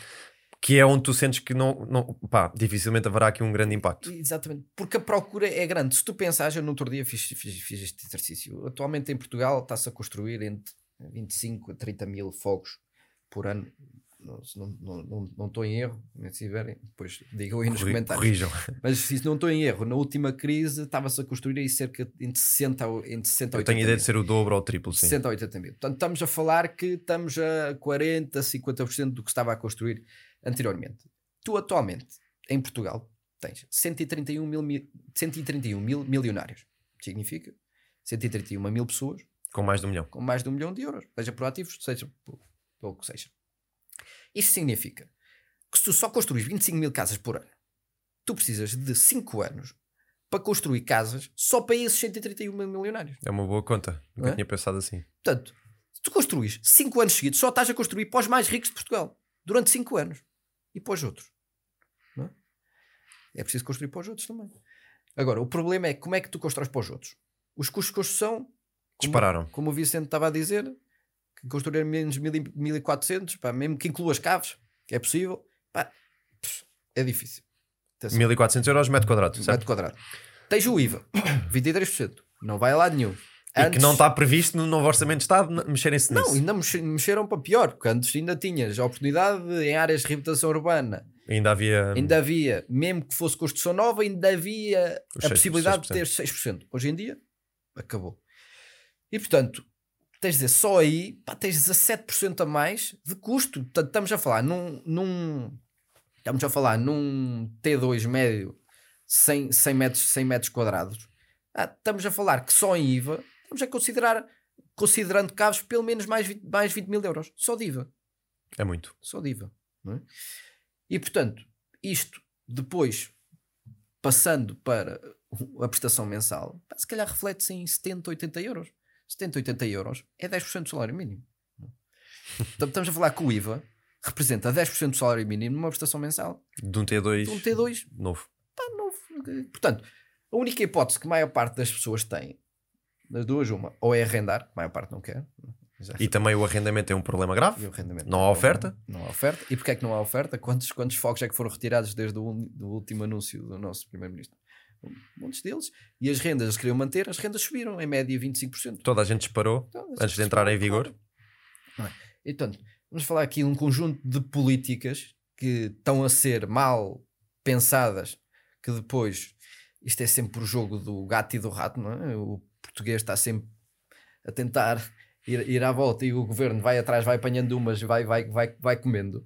É, bem, portanto, enquanto isto continuar, não há muita viabilidade para um, um português da classe média conseguir comprar construção nova numa zona decente, Boa. boa, porque depois o preço do terreno não desce. Porquê é que não desce? Porque o preço do terreno vai mais ou menos sempre ajustando a inflação, aquilo, aquilo não desce. Quem compra os terrenos normalmente compra com capital próprio, não está disposto a baixar, e portanto o preço de terreno Está adquirido. Se o IVA não baixar, tens de contar com o IVA Os na custos mesma. são altos. Custos são Os altos. materiais, já sabemos. Está Inflação. licenciamento, já sabes como é que é. O dinheiro parado, ou seja, com, Dinheiro a divi- com, com o custo da dívida a ser muito superior. Ouve, Vamos fazer, um- vamos fazer um exercício, um exercício, um exercício base. Tu comprares um terreno em Lisboa, 2 mil euros o metro quadrado, uma zona boa, ok? Sim. 2 mil euros o metro quadrado, e tiveres o terreno 4 anos para licenciamento, que atualmente é a média de Lisboa, são 4 anos para licenciamento, desde que compras até começar a construir, É são uma 4 loucura. anos. É uma loucura. Estamos a falar, se o retorno do investidor de capital seja 20% ao ano, ok? Faz 20% ao ano, vezes 2 mil euros metro quadrado. O terreno já está quase ao dobro do preço. Já está a 4 mil euros metro quadrado. E depois ainda tens que pôr os custos de construção em cima. Tens os custos. E depois ainda tens que pôr a margem de quem está a fazer a operação. Vamos fazer uma conta simples. Mete 4 anos de licenciamento, 20% ao ano, já estás em 4 mil euros. Não estás em 4, mas quase. Pronto, 4 mil euros. Faz mais da área vendável dos apartamentos, vais 2.500 euros metro quadrado. Já estás em 6 em 6.500. O promotor tem de ter uma margem. Tem de ter uma margem, tem de vender acima de 8 mil, pelo menos. Senão não tem margem. 8 mil, só para as pessoas terem noção, estamos a falar de 800k, um Vão ter apartamento dois. de 100 metros. Dois. Por isso, é que, por isso é que é muito complicado, hoje em dia, vender para a classe média, principalmente em, em- em Lisboa. Temos de ir para periferias, onde há efetivamente municípios que são mais rápidos, os terrenos são mais baratos, a construção consegue-se construir mais barata, porque consegue-se pessoal dali mais perto, e portanto é a única solução de. de- E agora faço-te a pergunta. Em relação pronto, à construção nova, acho que fica evidente, estas contas que tu fizeste mostram claramente a inviabilidade de, fazer um produto que não seja médio, alto, alto Claro. ou muito alto. Um, o estoque que está no mercado. Temos aqui um estoque grande que foi construído em anos 60, 70, 80, que está completamente desadequado às necessidades atuais. Temos as pessoas da classe média com ordenados médios nos mil e qualquer coisa euros que atualmente conseguem viver para uma casa se calhar de 100 mil euros. Portanto, não existem essas casas. Hum, tu não achas que isto poderá ter um impacto nesta, hum, neste, nesta, hum, eu diria, vá, imóveis de cla- médio baixo, baixo? Eu, eu, eu, eu acho que eu acho que com o aumento das taxas de juro vai haver muita gente que infelizmente vai ter de vender, vai ter de vender a casa. Achas é que vai haver alguém com quem as compre? Vai haver a quem as compre. Porque há tanta procura, tanta procura e não há oferta suficiente de construção nova pá, que as pessoas vão ter de comprar E depois vão, secundária. depois vão remodelar e depois Vão vão pôr em rentabilidade. Isso é a tua especialidade. Pá, já sabem? Enviem mensagem privada. E, portanto, inf- infelizmente, a verdade, a verdade é esta. E portanto, mesmo que achem uma taxa de desconto que a pessoa tem de vender rápido, vai haver sempre alguém que vai, porque a procura é, é tanta e não há mais oferta. Não há oferta nova. Portanto, vão ter de ir para esse tipo de oferta. Portanto, a tua tese é que isto, apesar de haver pessoas que vão largar a casa e apesar de haver pessoas que estão fora do mercado, o excesso de capital que existe por parte de algumas pessoas vai ser aplicado nesta falta de oferta. Portanto, as poucas casas que aparecerem e que forem aparecendo, se tiverem um bom valor e se a conta bater certo, não é? Se bater nos 6, 7, 8, 9% de rentabilidade, vai haver alguém que a compre e que depois se transforme em, em negócio. Ok. Sim. É uma ótica interessante. Mas, mas sabes que eu tenho, pá, eu tenho. Obviamente não há bolas de cristal, não é? Claro, Tipo pá, isto- não cristal, estamos aqui não. a, debater e a, e a pensar os dois, não é? Claro, sim, é isso. Sabes que eu tenho uma teoria pá, um bocado controversa sobre, sobre esse tema do sobre esse tema do, Do Build to Rent. do Build to Rent. Pá, porque eu, para mim, a questão do Build to Rent eh, é, é muito fácil de resolver. É muito fácil e Como é que se resolve o Build to Rent? é muito fácil e muito complexo ao mesmo tempo. Depende só de um agente, que claro que não atua sozinho, mas que é a banca. A banca, claro, tem de reportar ao, ao, ao- Banco Europeu e tem de, seguir, tem de seguir as regras que eles seguem e na Europa não é, não é fácil de fazer. Mas se nós olharmos para os Estados Unidos, a grande diferença de porque é que nos Estados Unidos há multifamily e aqui não, é que nos Estados Unidos tu consegues financiar a 30 anos por empresa Ok. para construir, para arrendamento, e consegues financiamento com base na renda futura que aqueles apartamentos são estimados no Ok. mercado. Ok. E em Portugal, se tu fores à banca e dizes que queres um, um investimento a 30 anos por empresa, ri-se na tua cara. Máximo 15. Máximo 15, máximo dos máximos. Se conseguires alguns apoios para a hotelaria, conseguires, tens alguns apoios, consegues 12 mais 8 e consegues 20, mas para residencial, primeiro, não te emprestam para a renda, quase certeza, porque o que eles querem, muitas das vezes, para te dar financiamento para a construção, exigem que já tenhas uma porcentagem de pré-vendas feitas Exato. pronto, para te emprestar o dinheiro para começar a construção. Pronto. E tu, no, no arrendamento, não tens pré-vendas feitas. Portanto, logo aí fica complicado. E depois tens a 15 anos. E depois, como um cliente meu diz, pá, os bancos em Portugal querem amortize you to death. que é logo ao início, ainda, ainda tu não acabaste de construir, já te estão a pedir para pagares o capital de volta. Ou seja, nem te deixam uma carência de juros, uma carência de capital para poderes só pagar juros. Porque imagina que tu fazes um plano de negócios que dá 7% de, de, de rentabilidade ao ano. Pá, Fazes uma construção, fazes Ok. um prédio. E a 7%. estimativa de rendas dá- dá-te 7%. Pá, e tu pensas, pá, 7%, 7%, há vezes 15 anos, isto paga o investimento. Depois estás a esquecer de uma coisa muito grande. É que isto paga mas tens de pagar juros ao mesmo tempo também. E tens de pagar amortização de capital. Portanto, se tu a 15 anos, isso dá para aí, deve dar à volta dos, dos, dos, dos 7% de 15 anos, tu tens todos os anos, fora os custos de, de condomínio, manutenção, IMI, desocupação, tudo aquilo e mais alguma coisa que tens, uh, ainda tens de pagar juros. Com o dia de hoje estão à volta de 6%. Portanto, Bem, tu fazeres, para fazeres uma rentabilidade dessas, mesmo que fosse a 8%, tu tinhas de meter todos os anos 4 ou 5% para durante 15 anos rentabilizar esse investimento. Sim, e toda a gente sabe que ninguém gosta de perder dinheiro. É? Por isso é que fica complicado. E os investidores gostam é de ter retorno no capital deles. Eles até não se importam de ter dívida. Aliás, toda a gente sabe, quem percebe de dívida sabe que a dívida é boa. Uma dívida bem utilizada, bem utilizada é boa porque te permite ter uma rentabilidade superior sobre o teu capital. Claro. E portanto, tu, tu queres é ter rentabilidade sobre o teu capital. Como é que tu vais estruturar um investimento em que tu aquilo até bate certo, mas tu precisavas de uma carência de capital ou precisavas depois de só pagar juros que é para ter reembolso do teu capital. Portanto, se a banca funcionasse como funciona nos Estados Unidos, tu aqui tinhas multifamily e aqui depois tinhas outra situação que, que, que para mim até é o que é mais preocupante. É que depois tens edifícios que depois não são recuperados. Porquê? Porque têm diversos proprietários. Aí é muito difícil. Tu, tu depois queres mudar a fachada. Tens, é 8 tá, mil, sim, é, é 8, complicado. 8 mil euros para mudar a fachada. tens de pedir aos condomínios todos yeah. que entrem. Enquanto se o edifício for só de um, de um proprietário único, ele é que decide quando é que faz a manutenção e vai tendo um budget para essa manutenção. Portanto, se isso fosse possível em Portugal, tu tinhas como nos Estados Unidos edifícios de 50 anos que estão impecáveis.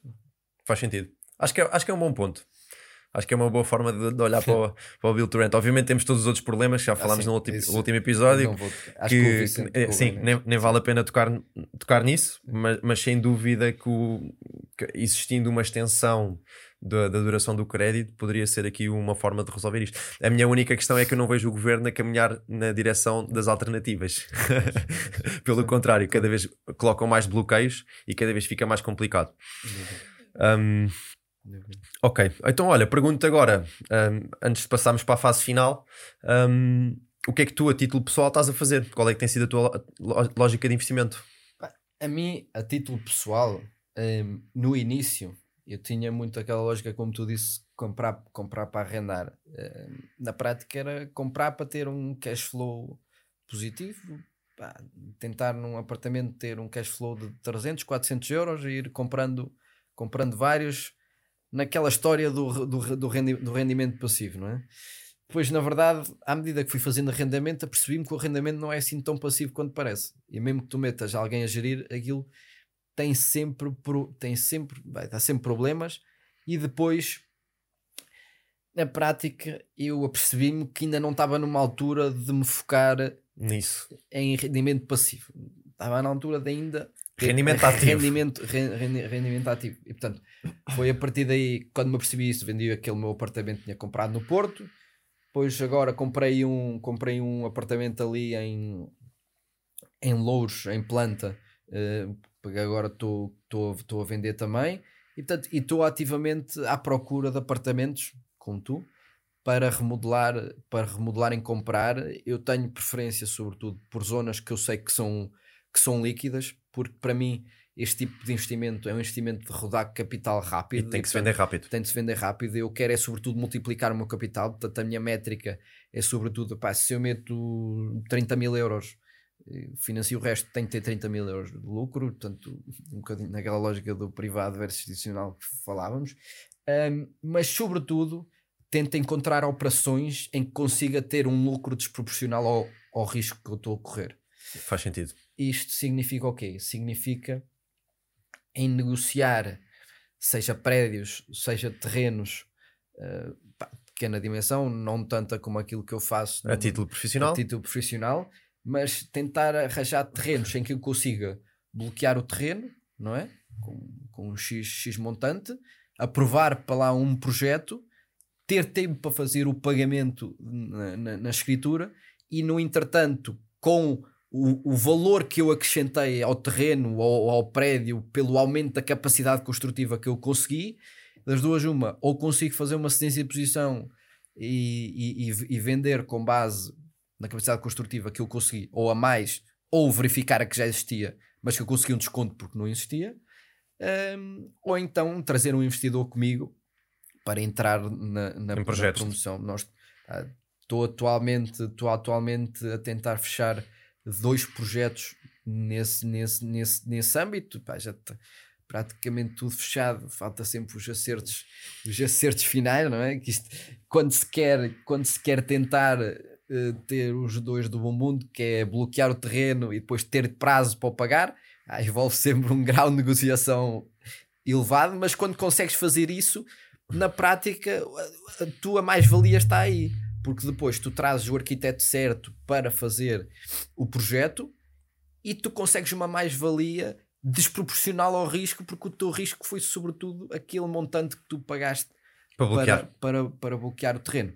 E portanto, isto vem no sentido, claro que o fix and flip é mais para rodar capital e não ter o capital o capital parado, pá, como tu sabes, cada oportunidade consegue-se ter um. Se eu conseguir um retorno, mesmo que seja 50% do capital que eu pus, pá, Tá Posso ótimo. ter o capital parado dois anos, que ele, pelo menos com a inflação, não, não, não, fica, não, fica, não fica comigo. A menos Portanto, que aconteça assim alguma coisa muito estranha. Exa exatamente, exatamente. E voltemos a ter inflações de 30%, mas Exato. acho que. Também, é, não me parece é, que vá ser um cenário para já. Acho, acho que não. E portanto, a título pessoal, atualmente é isso que eu estou a fazer. Um bocadinho fixo flip, pá, tenho, sabes, o, o Afonso, o Afonso ajuda-me ajuda nesse campo. Pá, não, não há tempo para tudo e tu sabes perfeitamente isso. Agora que estás aqui com, com a tua marca pessoal a, a bombar e com este, e com este projeto espetacular. Um, e portanto temos, temos, de saber, temos de saber delegar, saber aquilo, focar em que é que somos bons. E eu, neste caso, sou bom na negociação destes projetos em que eu estava a falar, e portanto é isso que eu me foco mais, aliado à minha parte profissional, que já, que já, é já não é pouca. Que já, que já, que já, que já, que já não é pouca.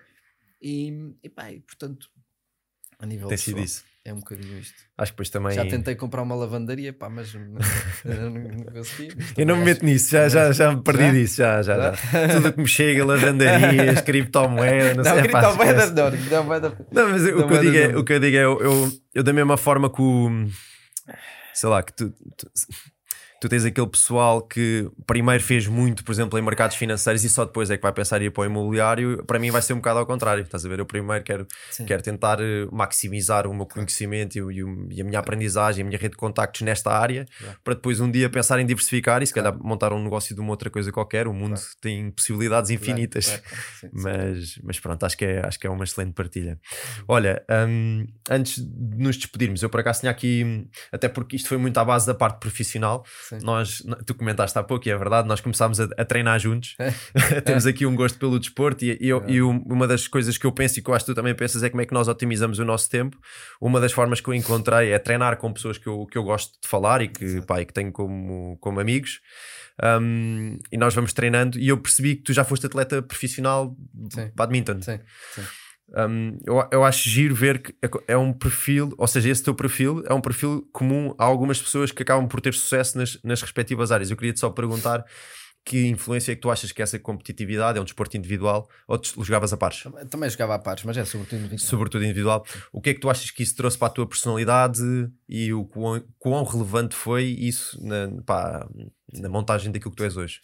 Eu, eu sempre, desde sempre fui incentivado pelos, meus, meus, pais a fazer desporto. Eu comecei a jogar ténis, tinha 5 anos, e depois joguei até aos 12, e depois foi aí que transacionei para o, para o badminton.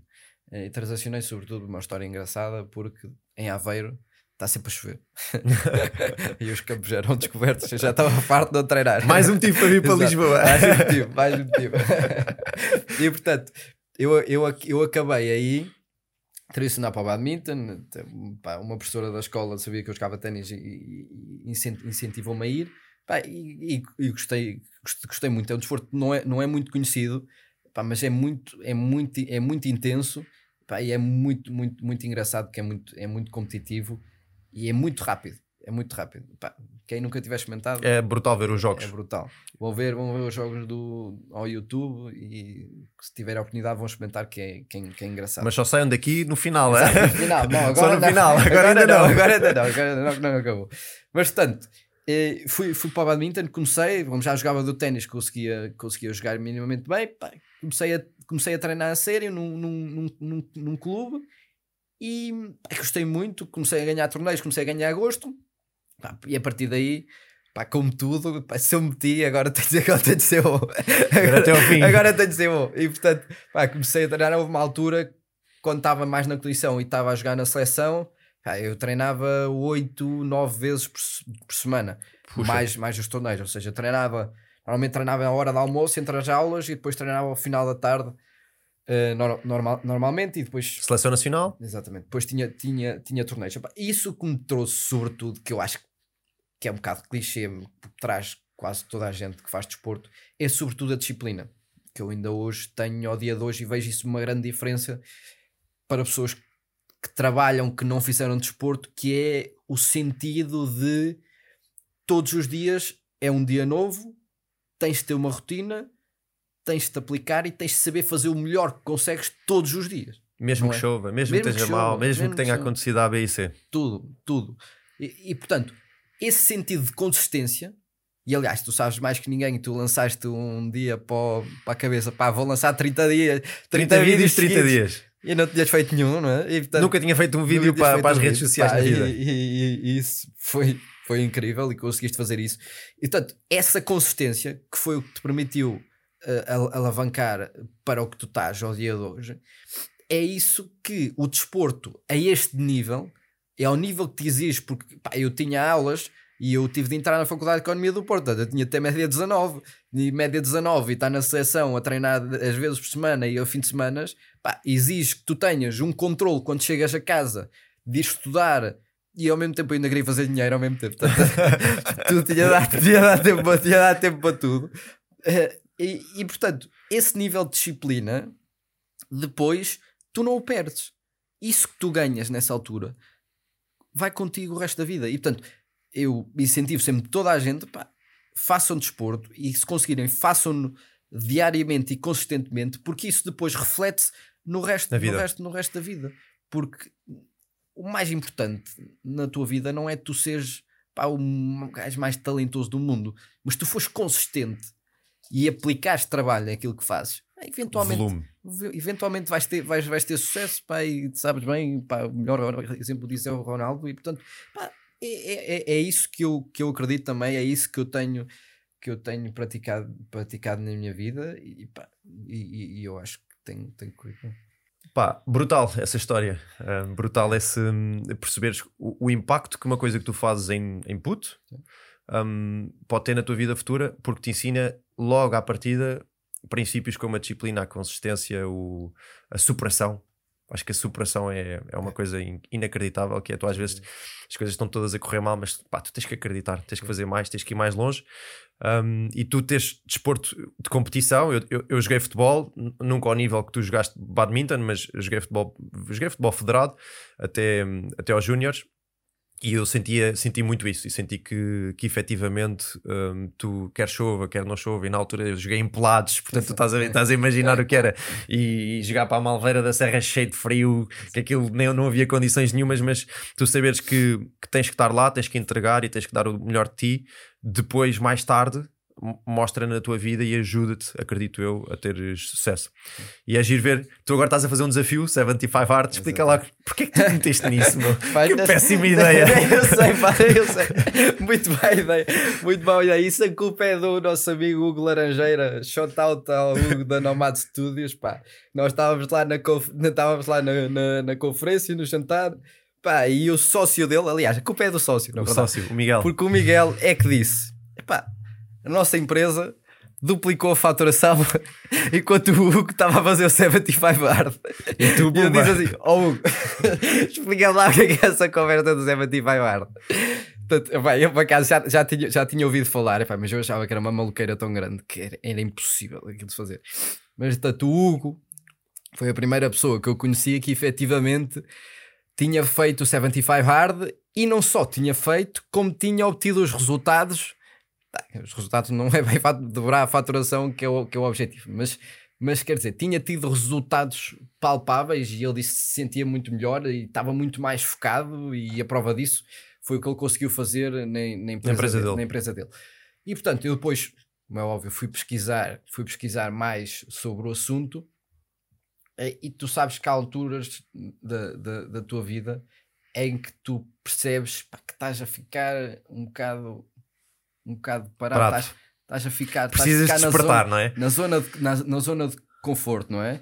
Pá, e eu precisava de um bocado deste, deste boost mais de disciplina, pá, porque eu já estava a trabalhar, trabalhava até tarde, depois às vezes queria acordar às 6 da manhã para ir ao ginásio, não conseguia, acordava só às 8, depois já não ia, depois ia tarde, pá, e eu sempre fui um gajo de, de rotina e pá, eu quero fazer as coisas direitas e, e, e, e, e quero me focar. E achei que isto era um bom reset, um bom reset para a parte mental, que é a parte mais importante que nós temos, porque o- a mental controla, controla tudo o resto.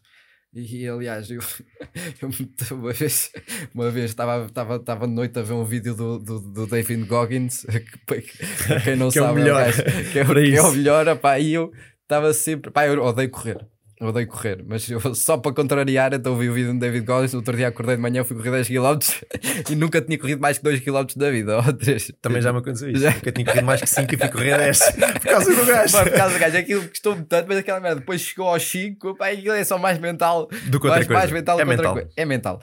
Então, pá, eu lembrei-me disso. Eu disse, pá, 75, pá, o Hugo fez, o Hugo, o Hugo é o gajo impagável, mas não é melhor que eu, portanto eu tenho, Tenho que fazer. tenho, tenho, tenho de fazer também. E, e, pá, e de certeza que não fosse, não foram os resultados em, em faturação, não é, isso, não é isso que importa. O que importa É é tu disciplina, estás- voltar ao disciplina, foco. vol- desafio. Voltar, voltar ao foco, o desafio, tu teres a realização que consegues fazer aquilo que te propões a fazer. E eu acho que mais que tudo, aquilo subconscientemente e, e a razão que eu estou a fazer é para quando digo a alguém eu vou fazer X, eu sei que vou fazer Compromisso X. social. Eu tenho um compromisso que vou, que vou fazer e, Contigo e com as outras comigo e pessoas. com as outras pessoas. E portanto, isso aplica-se depois à tua vida pessoal, à tua vida profissional e esses desafios que tu fazem podem parecer um bocado, um bocado estúpidos, um bocado exigentes, mas volta tudo à disciplina na mesma e ao compromisso de ti para ti. Nem é para ti com as tuas pessoas, é mais ti para ti. Porque tu dizes para ti. Opá, eu não me apetece trabalhar hoje, pá, vou só dar aqui uma coisa como aquele pessoal que faz online. aquele trabalho que faz, online. faz teletrabalho e mete, mete o o, rato andar ligado, sozinho. o rato andar sozinho. Imagina, eu tipo, ou trabalho ou não trabalho. Eu acho que quando tu fazes isso neste momento, nesse, esse é o momento que tu tens que pensar que estás a fazer alguma coisa errada. Sim, sim. Esse é o momento que tens de pensar que tens que ir fazer um 75 hard. Esse é o momento que tu tens de pensar que vais entregar uma carta. O momento em que tu deixas o rato a correr para as pessoas ach- acharem que tu estás online, tens que parar. Tens que pensar, meu. Estás a fazer tudo ao contrário. A vida é tão curta que tu vais o quê? Estás deitado no sofá com o rato a andar? Para, muda, Exatamente. mexe-te, sem dúvida. Anda para a frente. anda para a frente. Encosta-te à parede. Não é? Faz qualquer coisa. Exatamente. Foi como tu fizeste, tu não saíste, de- não saíste, não fizeste da empresa para, para te encostares à parede, porque pá, precisavas disso e Precisava sabias, disso. sabias que se não te focasses nisso 100% não era agora nem era nunca. Pá. E olha, quem fala muito disso também é o Ryan Serhan, do, do Cellulite Serhan. Pá, o gajo, quando saiu, encostou-se à parede e foi assim que ele teve, que ele conseguiu depois transformar no que foi. E portanto, se tu não tiveres uma motivação ou uma obrigação extra que tu te impões em ti próprio, pá, vais estar sempre confortável. não é? E nós não queremos Não isso. queremos estar confortáveis. Não. é? Como é que é? Vamos treinar? Vamos treinar. Marca aí na agenda. Olha, eu obrigado por, Obrigado. por teres aceito o convite. Acho que a conversa foi top. Hum, hum, o que é que eu vou dizer para o pessoal lá em casa? Pá, olha, se gostaram, já sabem. Eu já disse há pouco. já sabem o que é que têm a fazer. Acho que acho que hum, sinto que estou a atingir o- os objetivos que me propus quando lancei este podcast, que era trazer cá pessoas para ter conversas altamente interessantes para nos ajudar a todos a evoluir, a mim inclusive. Hum, e portanto, muito obrigado por teres vindo cá e Obrigado. por fazeres parte deste, deste podcast novo, jovem, mas que se propõe a altos voos como qualquer coisa que eu faço, hum, pá, quero que seja bom, quero, quero que tenha impacto e, e nós não fazemos nada sozinhos, muito menos um podcast. e portanto, pá, um, um muito obrigado pela tua presença. Não sei se queres dizer aí alguma coisa para o pessoal lá, lá em casa. Quero, espero, espero, espero que gostem. Acho que espero que vos traga algum valor e como, como o João estava a dizer, se tiverem alguma dúvida, deixem nos comentários, eu depois vou tentar ver. Posso tentar responder ou mandem mensagem comigo, mandem mensagem para mim direta e podemos falar, estou sempre disponível. Se quiserem tomar um café, estou pela Avenida da Liberdade, sempre por lá. Pá, e deixem um, um gosto para o João que ele, que ele merece e partilhem. E partilhem. Gonçalo. Perfeito. Obrigado, Obrigadíssimo. Obrigado. Conversas onde cada detalhe conta, até a vírgula. Com João Velês e convidados no podcast Casas Comigo.